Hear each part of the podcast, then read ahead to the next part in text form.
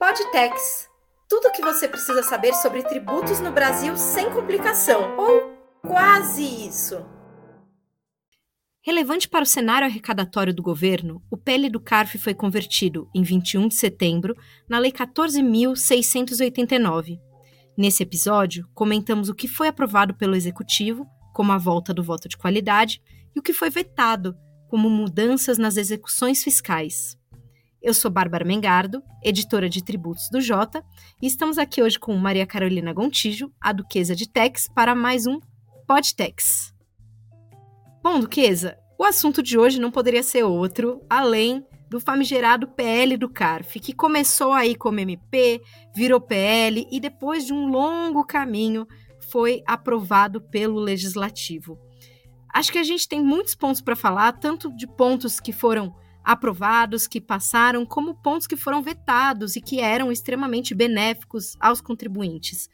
Mas começando pela primeira parte, digamos assim, a parte dos pontos que foram mantidos no texto, queria puxar um assunto para você comentar, que é a volta do voto de qualidade no CARF.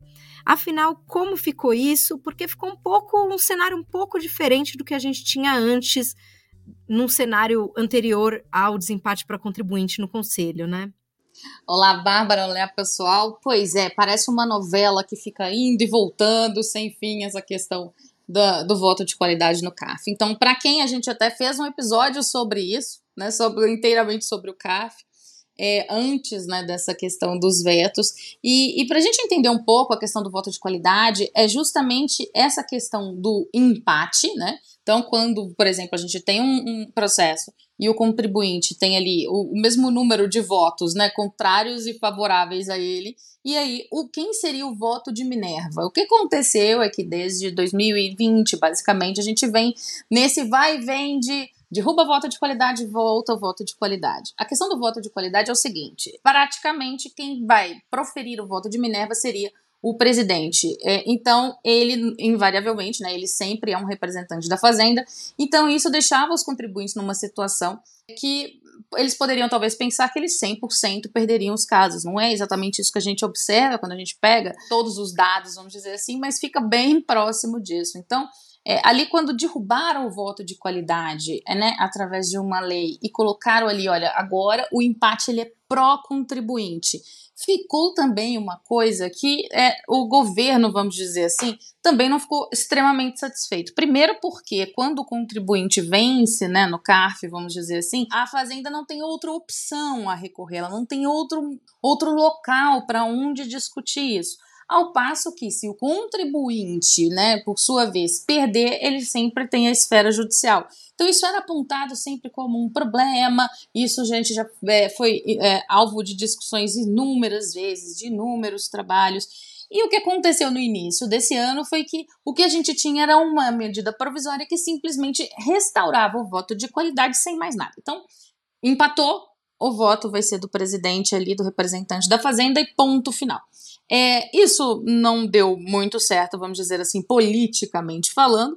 E o que a gente buscou, né, o que a política buscou foi essa solução do meio do caminho. Então vamos chegar um meio do caminho onde faça sentido para todo mundo estar ali, onde, onde seja é, razoável. É importante a gente lembrar que casos de empates não acontecem todos os dias, casos de empates não, não são recorrentes é, e envolvem grandes valores. Então, não é uma coisa que acontece todo dia, é, sempre são casos bastante complexos, onde os conselheiros se debruçam sobre isso, então não é nada muito corriqueiro, mas enfim. A gente, o que aconteceu é que esse, esse projeto, né, que agora é uma lei, ele chegou no meio do caminho ali onde os contribuintes que tiverem, né, que, que virem, né, que por um acaso seus processos forem decididos através do voto de qualidade, terão algumas, como é que eu posso dizer, benesses, vamos dizer assim, né, terão algumas vantagens é, para poder é, encerrar esse processo de uma vez e tentar, vamos dizer assim, acelerar o CAF, tentar reduzir o montante do estoque, tentar deixar isso um pouco mais célere. Enfim, é uma ideia de meio do caminho. E aí é que entra é, cada uma dessas benesses que foram colocadas no texto, em vez de simplesmente restaurar o voto de qualidade, como era a ideia do governo ali no início do ano. E vale lembrar ainda que nesses casos em que os contribuintes vão parcelar o, o valor dos, dos processos decididos por voto de qualidade, eles podem, em até 90 dias, excluir os juros de mora é, e pagar o que ainda sobrou com prejuízo fiscal e base de cálculo negativa de contribuição social sobre o lucro líquido. E queria passar ainda para um outro ponto relacionado ao projeto que foi mantido, que é a transação tributária. Carol, então passo para você, para você explicar um pouquinho sobre como que ficou isso depois da sanção desse projeto. Olha, o que a gente pode dizer é o seguinte: é, esse foi um projeto que teve todas as características de tentar deixar mais moderno e mais célere o que a gente tem hoje como processo administrativo tributário. Sempre a ideia era essa. Então, o que é, para quem não está muito familiarizado, o que é a transação tributária? É você poder negociar, você poder apresentar, o contribuinte, no caso, apresenta as suas condições e ele vai conseguir é, dividir, vamos dizer ali, parcelar, colocar suas condições, isso será avaliado e é, isso é um mecanismo que existe desde 2020, mas que está sendo aperfeiçoado também. E é, é, engraçado porque é um mecanismo que funcionou muito bem, especialmente, por exemplo, para as empresas que foram afetadas pela pandemia.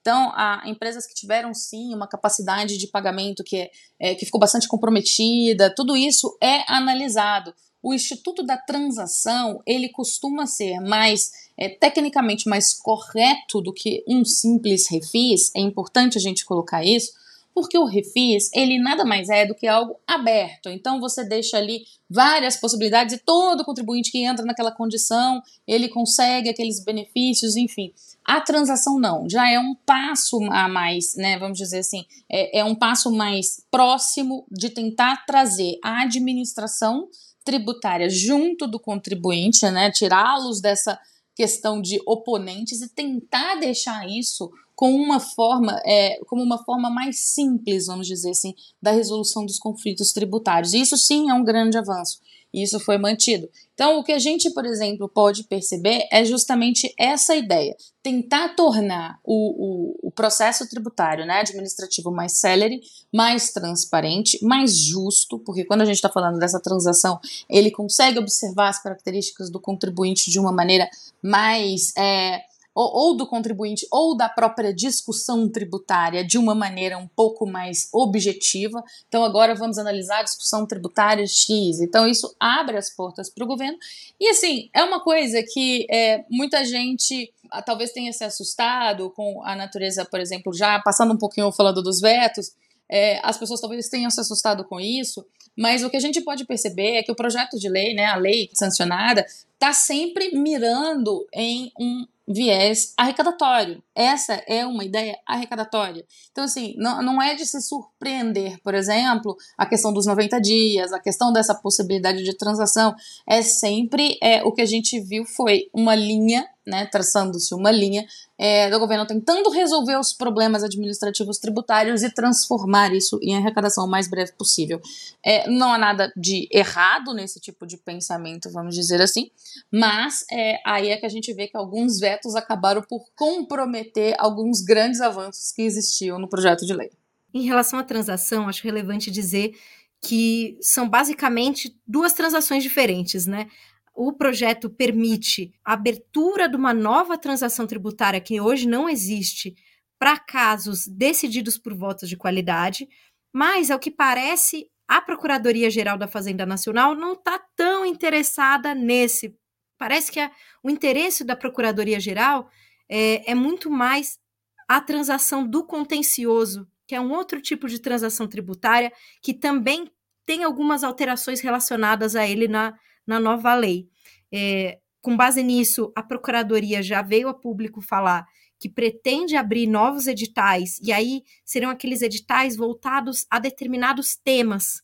Né? A gente já teve outras transações nesse estilo, mas que não foram tão bem sucedidas. E agora, o que tudo indica, a Procuradoria poderia abrir mais editais de transação tributária, agora voltada a casos de PIS e COFINS.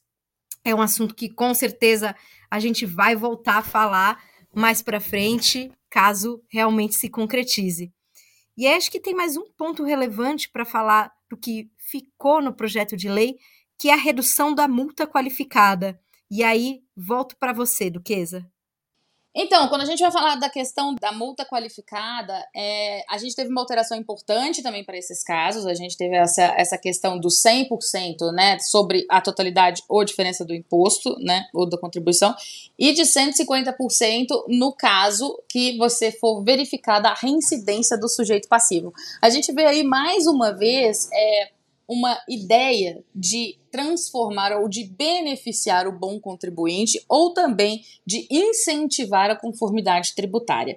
Então, é, toda essa questão, por exemplo, inclusive a reincidência, você vai verificar um prazo de dois anos, a ideia é, como eu disse, não premiar aquele contribuinte que faz isso de uma maneira reiterada para depois se beneficiar de, de eventualmente uma redução e fazer isso para beneficiar, vamos dizer assim, aquele contribuinte que sempre se demonstrou em conformidade, que sempre recolheu ali direitinho, ou que sempre esteve nessa situação. E isso também é, coloca a gente em linha com o que a gente tem também de mais moderno né, no processo tributário. Acho que tem mais um ponto que vale a gente salientar entre os pontos que foram mantidos no projeto final, que é um ponto bastante polêmico, que foi incluído na Câmara ao projeto, e ele diz respeito à dedução de royalties na multiplicação de sementes transgênicas de soja. Esse ponto, ele interessa, por óbvio, as empresas desse setor, e ele era visto como uma espécie de jabuti nesse PL, né? mas acabou ficando, né, e a motivação por trás disso foi um acordo feito com a Frente Parlamentar do Agronegócio, que possibilitou com que isso ficasse. Mas vamos agora passar então aos pontos que foram vetados do PL. Bom, em primeiro lugar, acho que a gente tem que salientar as mudanças na lei de execuções fiscais. Esse foi um ponto que arrecadou bastante críticas de contribuintes, né? O fato dele ter sido vetado. Então, passo para você, Duquesa, para você explicar um pouquinho mais o que, que foi essa polêmica. Mais uma vez, é aquela questão que eu coloquei. Quando a gente lê os vetos pensando nessa questão e da necessidade e na situação econômica, os vetos meio que conversam entre si. É, o triste é a gente perceber que por isso, a gente talvez ande para trás um pouco no que a gente tinha pensado é, de é, evolução, vamos dizer assim, dentro do processo administrativo, do processo né, do próprio contencioso, vamos colocar dessa forma, tributário. É, o Congresso né, tinha havia estabelecido a questão principalmente das garantias, é importante porque às vezes as pessoas não têm muita noção do que essas garantias representam dentro de um processo tributário. E isso é um custo bastante alto é, quando a gente fala de um processo. É onde a empresa garante aquela discussão para poder ficar ali discutindo judicialmente. Isso tem um custo.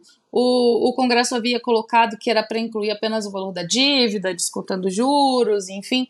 Toda essa parte foi derrubada e isso também não foi visto com bons olhos pelos contribuintes, inclusive pela possibilidade dessa liquidação da garantia antes do trânsito em julgado. Essa já é uma decisão que foi tomada pelo STJ é, e, e, esse precedente né, foi utilizado dentro ali da justificativa dos vetos, mas é, é uma, né, pelo menos assim, do ponto de vista técnico, é uma decisão bastante polêmica, vamos colocar dessa forma, porque você já tem ali uma garantia que talvez seria liquidada, executada é, antes de uma decisão final. E isso para o contribuinte é, não, não vai ser, vai ser algo que vai aumentar ainda mais o custo de se discutir algo na justiça. Então, talvez assim, é, esse seja talvez um dos pontos mais sensíveis do que a gente teve ali de, de questão de veto, vamos dizer assim, e que não, também não vai representar ali nenhum tipo, vamos dizer, né, de, de, de mudança significativa é, em termos de arrecadação para o governo, mas enfim, é, esse foi um trecho que deu bastante, bastante discussão, mas também a gente teve vários outros, né, inclusive das multas. E essa questão da liquidação antecipada das garantias é um tema que a gente deve voltar a ver, o Superior Tribunal de Justiça, o STJ, tem decisões possibilitando essa liquidação antecipada, mas ainda deve definir isso como recurso repetitivo. Existem alguns processos sobre isso que podem chegar para ser efetivamente definido, e aí, a partir do momento que o STJ definir isso como recurso repetitivo, se definir isso como recurso repetitivo, claro, as demais instâncias vão ser obrigadas a aplicar. Então, esse é um tema que ainda deve aparecer. Bom, ainda deve aparecer porque esses vetos devem ser também analisados pelo Congresso, né? Mas falando do judiciário, o que a gente tem hoje é uma jurisprudência bastante favorável a essa liquidação antecipada, porém pendente de, de análise como repetitivo.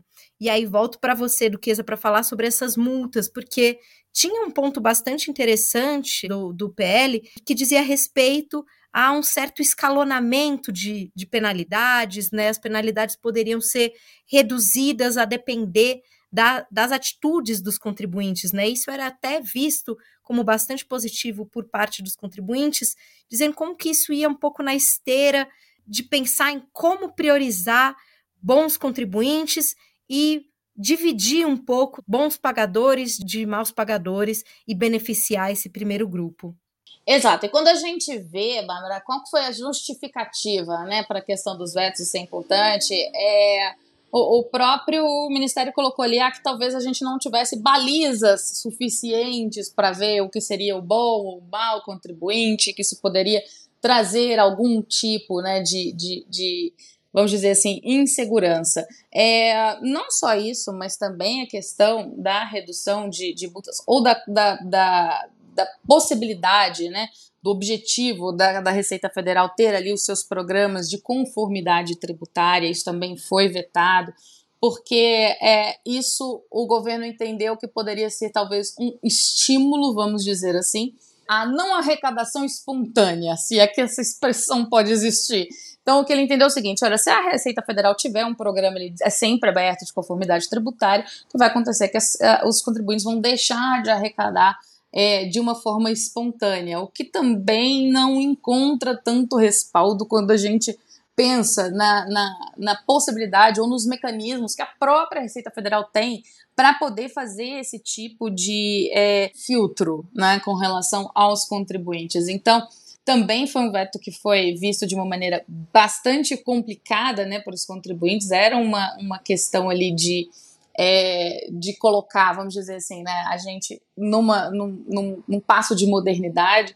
A questão de, dentro desses programas, ter eventualmente essa redução de multas, é, o que o, o, as razões do veto, né, o Ministério da Fazenda entendeu que essa, essa redução de multas, as multas acabariam por ficar pequenas demais, como se talvez 75% fosse um valor ínfimo ou pequeno demais. Então, é, o que ele achou na justificativa do veto foi que, olha, se a gente colocar isso num patamar muito insignificante, isso a gente não vai ter aquela prevenção vamos dizer assim, contra a falta de arrecadação. Não, vão, não vai ser alcançada, né? Essa, esse, não vão ser alcançados esses, esses objetivos o que uh, é bastante curioso, é bastante é, contraditório, mas, como eu disse, vamos pensar que estamos num cenário em que este governo precisa de arrecadação. Então, realmente, o fato dele reduzir multas ou reduzir de formas, é, vamos dizer assim, de uma maneira bem agressiva, mesmo que num processo de conformidade tributária, é, talvez não tenha sido o caminho é, escolhido ali dentro. Então, por mais que a gente tenha a, a, a estranheza do veto, a gente sabe que economicamente existe é, esse motivo que a gente não pode ignorar. E aí vale lembrar que esses pontos que foram vetados foram incluídos no Congresso e que não constavam naquele acordo que a gente chegou a falar lá atrás, que foi feito entre o Ministério da Fazenda, a OAB e outras associações de classe. Mas, de qualquer forma, esse tema com certeza vai voltar aí, mesmo porque o Congresso tem que analisar agora esses vetos e ver se derruba todos ou alguns desses vetos né, da presidência. Então, por hoje a gente fica por aqui. É, queria agradecer novamente Maria Carolina Gontijo, a Duquesa de Tex. Eu sou Bárbara Mengardo, editora de tributos do Jota, e esse foi mais um Podtex. Até a próxima! Você conhece o JPro Tributos?